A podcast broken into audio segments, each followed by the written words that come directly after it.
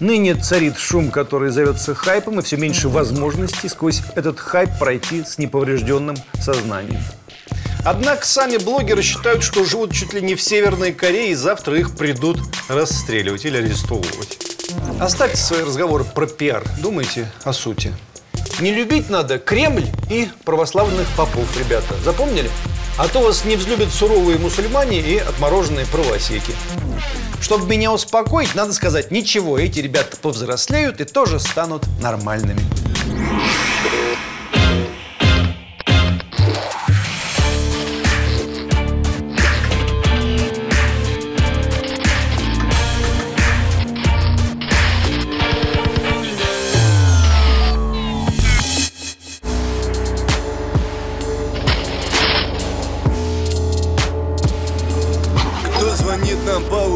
Нас не застает в постели. Если слышно террорем, значит мы достигли цели. Лай собак, вой сирен, наши ставки или-или. Если нас не взяли в плен, ждите новостей в эфире.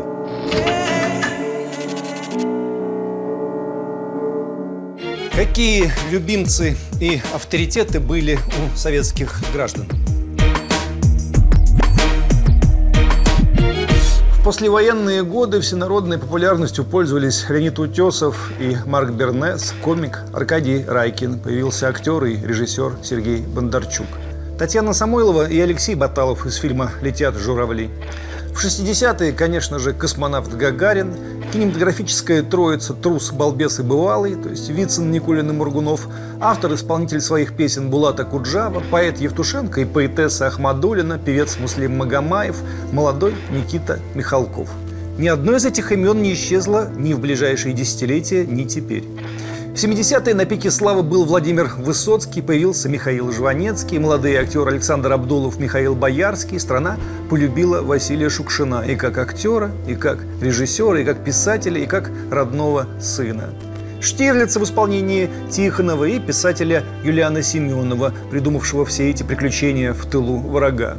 В 80-е в качестве королевы эстрады утвердилась Алла Пугачева, стал мегапопулярным Михаил Задорнов и собирал стадионы Александр Розенбаум. В 90-е даже не поймешь, кто был известнее. Экстрасенсы Кашпировский и Чумак, телеведущий Владислав Листьев, группа «Ласковый май», муж Пугачевой Филипп Киркоров, шансонье Михаил Круг или рок-самурай Виктор Цой. Или писатель Солженицын, или писатель Пелевин, или актер Дмитрий Харатьян, или актер Сергей Бодров. Такое ощущение, что чем дальше мы пробирались, тем запутаннее становилась ситуация, тем больше было ложных кумиров, тем сложнее было разобраться. Ныне царит шум, который зовется хайпом, и все меньше возможностей сквозь этот хайп пройти с неповрежденным сознанием. Вдруг возник клинический раздел «Разрыв между поколениями». Когда в своих соцсетях я рассказываю про молодежных кумиров, а сегодня это в первую очередь блогеры и рэперы, рассказываю своим читателям, они пожимают плечами и отвечают, мы не знаем, кто это, мы, как и прежде, ну, Высоцкого слушаем. Ну или что-то наподобие. У меня худо-бедно несколько сотен тысяч подписчиков, средний возраст их 35-40 плюс, и этот эксперимент я проводил уже не раз и не два. У молодых примерно та же ситуация. Кумиры 40-летних и 50-летних, и тем более тех поколений, что еще старше, для них темный лес. В этом году, скажем, уходили великие артисты. Леонид Броневой, Олег Табаков. И всякий раз старшее поколение повторяло «ушла целая эпоха». Ушла, действительно, она вообще неразличима для молодых. Более того, даже компромиссные фигуры сложно найти. Скажем, для нашего поколения Цой и Высоцкий, Вячеслав Бутусов и Булата Куджава были величинами примерно сопоставимыми. Но мне как-то сложно предположить, что для детей, слушающих рэперов Фейс, хоть какое-то значение имеют, скажем, Олег Митяев или Борис Гребенщиков. Не то чтобы они считают их динозаврами, они просто не слышали про эти имена. У них другие имена. Давайте разбираться.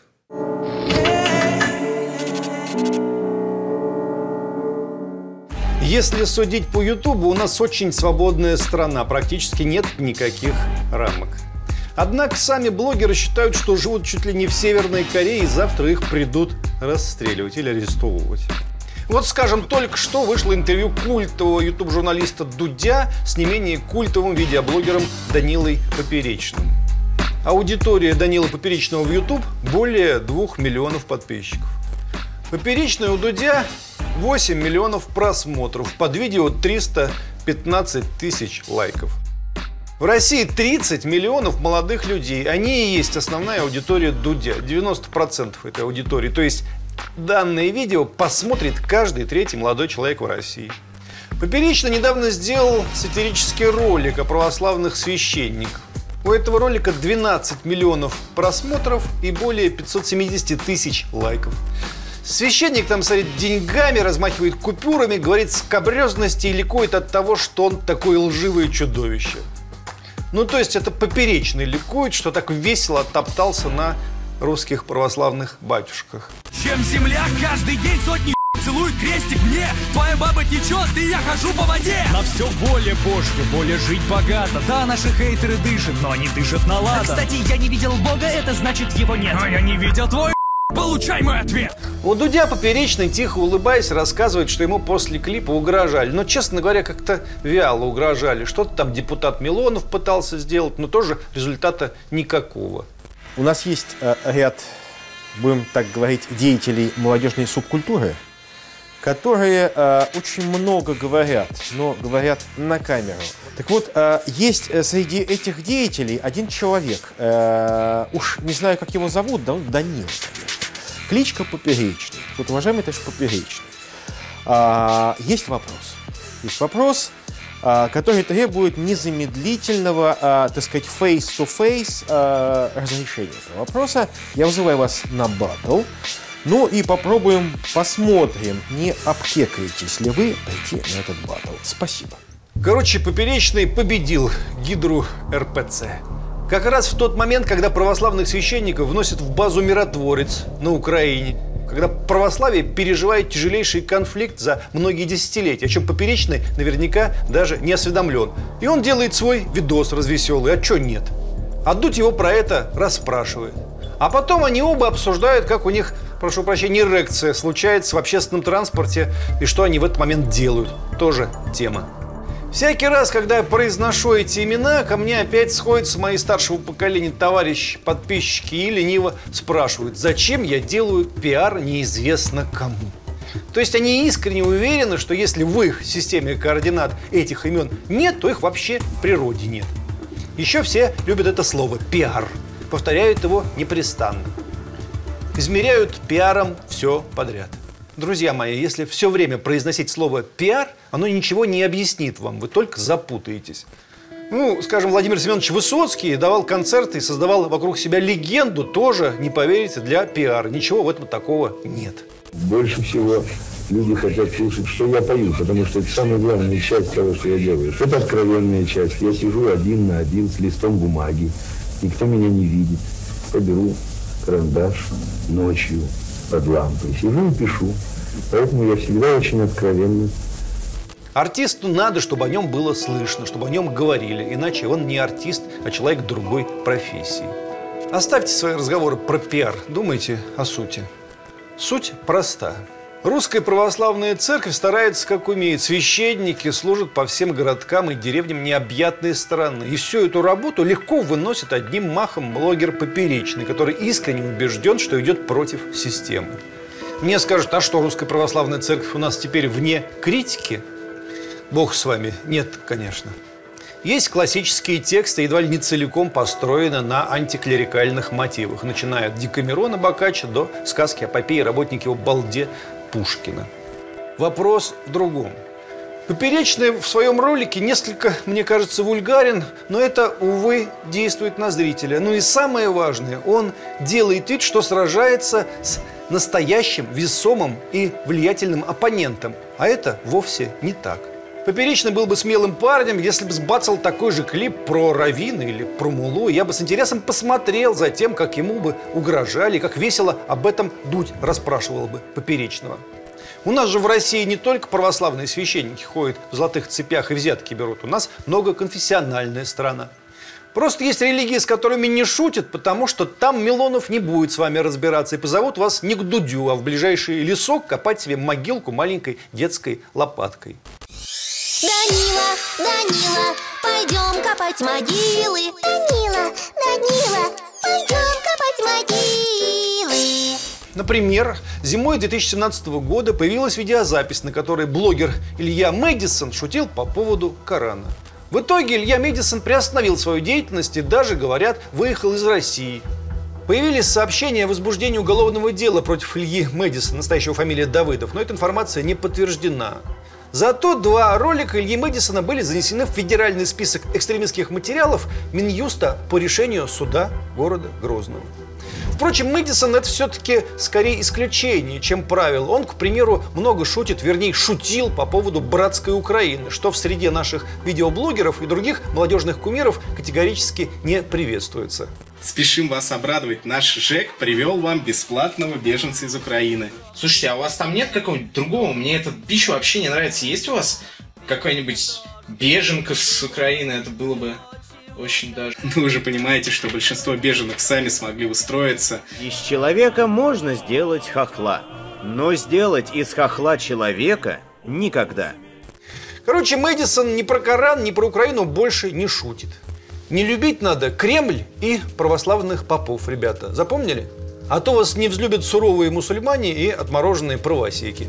Это вам не московские попы и монструозные Милонов. Мне здесь могут напомнить, что блогера Руслана Соколовского в свое время приговорили к условному сроку за ловлю покемонов в храме. Я помню, помню. В августе 2016 года Соколовский выложил ролик, в котором играет в игру Pokemon Go в храме на крови в Екатеринбурге. Влиятельнейшая организация Amnesty International вскоре признала Руслана Соколовского, который в это время находился в следственном изоляторе в качестве последственного, узником совести. Ассоциация «Свободное слово» опубликовала требование оправдать Соколовского. Обращение подписали более 80 писателей, поэтов, сценаристов, публицистов, переводчиков и журналистов. Честно сказать, я в изрядном шоке, что мне только что обвинение запросило три с половиной года, при том общего режима. Я уже побывал в СИЗО, а, провел там три месяца, это всего лишь преддверие ада. Да, там были верующие, которые угрожали мне изнасилованием и говорили, что когда я окажусь в лагере, то они сто процентов это со мной сделают. Надеюсь, что в лагере я не окажусь, но это уже решать суду. Скаловского не посадили, ну и правильно сделали.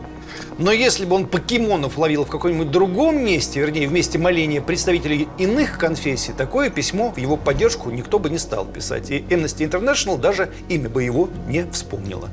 Короче, что такое российский видеоблогер? Это все на кон за славу и бабки.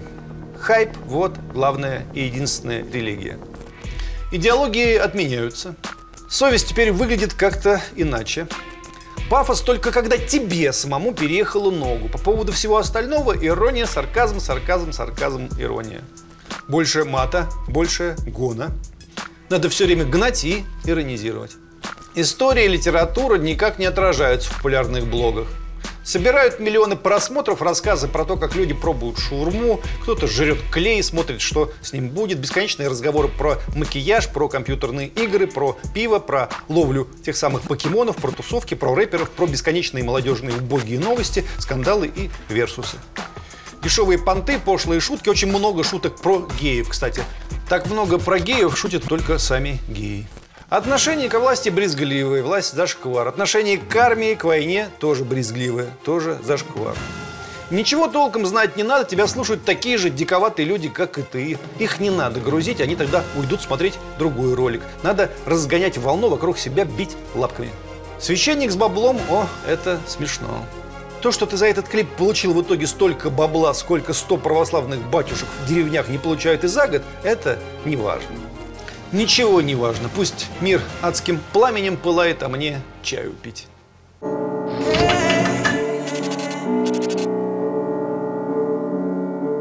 Мир соцсетей и видеоблогов нивелировал очень многие понятия о чести и достоинстве. Можно поливать друг друга самыми позорными словами, и все нормально. Дворяне за это стрелялись, работяги били в морды. В тюрьме за такие слова можно было расстаться с чем-то очень дорогим, вроде здоровья, и то при самом идеальном раскладе. И YouTube-каналы и соцсети позволяют многим чувствовать себя непобедимыми и неуязвимыми. Безнаказанность – великая вещь. Это Россиюшка, хлебная корочка, иконка на полочке, и корка под водочку. Это Россия, красная корочка, первая ходочка. руки в наколочках. Всегда ведь можно закричать, если вдруг что, про деспотию, тиранию, про поповское засилье. Но случаются казусы и на, казалось бы, ровном месте. Два кемеровских провинциала-блогера перешли как-то дорогу рэп-исполнителю Басти, он же Нагану. Как мы помним, рэперы и видеоблогеры – это главные кумиры современных молодых, конкурентов у них нет. Посему видеоблогеры и рэперы периодически сталкиваются и задевают друг друга могучими плечами. Как это было на этот раз? Вот смотрите, к примеру, приходит Баста на концерт Джимми Кара и происходит следующее. Как вы там сзади, нормально? Дело в том, что если мне достается билет на задний ряд, я расстраиваюсь. Но в том, чтобы сидеть сзади, есть свои плюсы. Если вы сидите на заднем ряду, с вами не произойдет вот этого. Я твою маму. Ни с одним из вас такого не случится. Ваших матерей я уважаю. Они трудолюбивые, порядочные женщины. Твоя же до сих пор должна мне десятку. Я Баста, я к лику святых буду причислен, я российский именем. Баста пообещал найти родителей Алексея и Михаила, найти самих блогеров и, цитирую, побеседовать с ними. У себя в Твиттере Баст повесил недвусмысленное объявление «Конкурс для жителей Кузбасса. Найти ребят из «Немагия» и сделать экстремальное фото или видео с ними. Победитель конкурса получит 30 тысяч рублей». Вскоре Баст выложил снимки подъезда одного из немагиевцев. Там, конечно, виден и адрес тоже. «Магия нет, реальность», гласила надпись на снимке. И зрители поняли – Вася добрался до Кемерово. Вскоре Баста заявил, что с немагией вопрос исчерпан. Они принесут извинения моей матери, сказал он. Ну и принесли. Вась, ну реально метафора была. Аллегория, как угодно. Но не твоя реальная мама. И мы бы хотели извиниться перед ней, потому что люди, никак не связанные с интернетом, не должны страдать от хейтерского говнокидания. Но это Баста. Баста всегда найдет верные слова, чтобы убедить не трогать его маму или Ростов папу, откуда Баста родом. Здесь и таится средоточие сегодняшней социальной жизни для молодых. Ничем закончится война в Сирии, ничем закончится война на Донбассе, не даже что там написал в новом романе писатель Виктор Пелевин или в новом стихотворении поэт Александр Пелевин. А что там у нас между Бастой и видеоблогерами случилось, когда маму Басты задели? А если у нас задета не чья-то конкретная мама, а Россия-мать? На ней право слова топтаться куда проще, чем на чьей-то конкретной матери. Тут рэпер Фейс дал интервью одному оппозиционному сайту. Я нульповаться не мог. Вот, например, цитата. На мой взгляд, в том государстве, где мы живем, единственное верное решение не идти на баррикады, потому что это просто бессмысленное самоубийство, а поискать жизни в других местах нашей прекрасной планеты, чтобы люди, которые тебя окружают повседневно, как минимум не портили тебе настроение своими лицами и прикладывали усилия для того, чтобы у них на этих лицах было не кислое выражение. И далее от Фейса. Я никого никуда не призываю, я просто объясняю, почему хочу эмигрировать. Сейчас мне скажут, да что это за фейс-шмейс, нет такого, раз мы его не знаем. Слушайте, это вас нет. А это самый популярный рэп-музыкант в России, идол, миллион его портретов висит в квартирах миллиона девочек. Девочки поют это хором, не десятки, а сотни тысяч девочек и девушек по всей нашей стране. Недавно он выпустил наивный, но жестко социальный альбом, где старательно проводит глубочайшую мысль, что Россия – это большая тюрьма. Как мне один знакомый рэпер написал, Фейс – это и есть лицо протестной молодежи, эгоистичной и в самом вульгарном смысле либеральной. Альбом Фейса «Пути неисповедимы» состоит из восьми ранее непредставленных треков. На обложке изображен искаженный герб России с колючей проволокой и нефтяными вышками. На протяжении получаса новое лицо молодежи читает о том, как в России тяжелая и неказистая жизнь. Власть продажна, церковь лицемерна, никакой свободы и надежды, а только коррупционеры, бюрократы, взяточники и силовики. Это, наверное, отчасти правда. Одна проблема, если ты из-за коррупционеров и пьяного соседа считаешь свою страну помойкой и своих сограждан дебильем, значит, с тобой действительно что-то не так. Именно с тобой. Или все-таки с нами. А? Может, фейс тут ни при чем? Может, это и есть наш с вами фейс?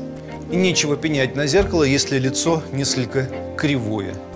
Фейс неоднократно писал, что готов вести молодежь за собой. Цитата. «Я продолжаю вести молодежь за собой по этому королевству абсурда, что зовется Россией. Да уже и не только в России. Я лицо молодежи». 30 миллионов, 12 миллионов, 10 миллионов просмотров имеют его клипы.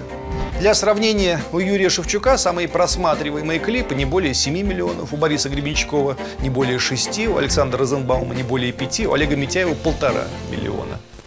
А у Фейса 30 миллионов. И молодых людей в России, напомню, 30 миллионов. Не мешает об этом подумать, правда? В октябре 2016 года блогер Данила Поперечный объездил 27 городов России с комедийной программой «Где смеяться». Весной 2018 года объявил новый тур, нелицеприятный, на 31 город, включающий выступления в московском Крокус Сити Холл и петербургском Ледовом дворце, где собрал 12 тысяч зрителей, а также в Киеве и в Одессе. И все площадки битком. Сегодня в России живут несколько великих поэтов, скажем, Олег Чухонцев, Геннадий Русаков, Юрий Кублановский. Их стихи останутся в национальной памяти до тех пор, пока существует русский язык. Но даже если они втроем решат дать концерт, их не придет слушать даже сотая часть этих залов. У меня есть удивительный приятель, поэт, публицист и военкор Семен Пегов, тоже, кстати, видеоблогер. Он, правда, милитарист. Все самые потрясающие съемки из Донецкого аэропорта, где батальоны Моторолы и Гиви совершали невозможное, Пегов выкладывал чуть ли не в прямом эфире. Это было невиданное реалити-шоу. И это вам не с попами ругаться, замирая от собственного бесстрашия. Это когда по тебе стреляют, а ты с улыбкой рассказываешь, что происходит. Только что э, отработали э, грады украинской армии по позициям ополчения и снова по частному сектору на территории самого аэропорта, как мы видим, горят уже снова склады. Мы выдвигаемся на передовую вместе с группой Абхаза. Погнали. После взятия Донецкого аэропорта Пегов еще и описал происходившее в удивительных, небывалых стихах. Ну, прямо говоря, более качественных, чем большинство рэп-куплетов, которыми периодически нас почуют видеоблогеры. Летают дети чуть визжа, скулеж, галдеж, толпа надежд, а мне стоять, как лай вождя, как обвинительный падеж. Характерно, что по возрасту он плюс-минус ровесник с тем же поперечным. Но они как будто в разных странах живут. В разных странах, где на разных языках говорят о разном, не пересекающемся, не встречающемся в пространстве. Самое печальное, что, скорее всего, поперечные, да и рэпер Фейс тоже живут в России. Причем в реальной, а мы с Пеговым и с поэтом Кублановским какой-то придуманной России, которой, может, и нет. Или вам кажется, что я драматизирую? Представители партии ЛДПР как-то попытались собрать топовых блогеров вместе, чтобы хоть как-то с ними договориться. Из списка топовых видеоблогеров явилась половина. Они позевали и сообщили, что в политически зашкварные игры не играют и разошлись по домам. Что делать с блогерами и рэперами, которые живут в головах 30 миллионов молодых людей, власть категорически не знает. Что-то мне подсказывает, что если эти молодые люди однажды придут на избирательные участки, они нынешнюю власть не выберут.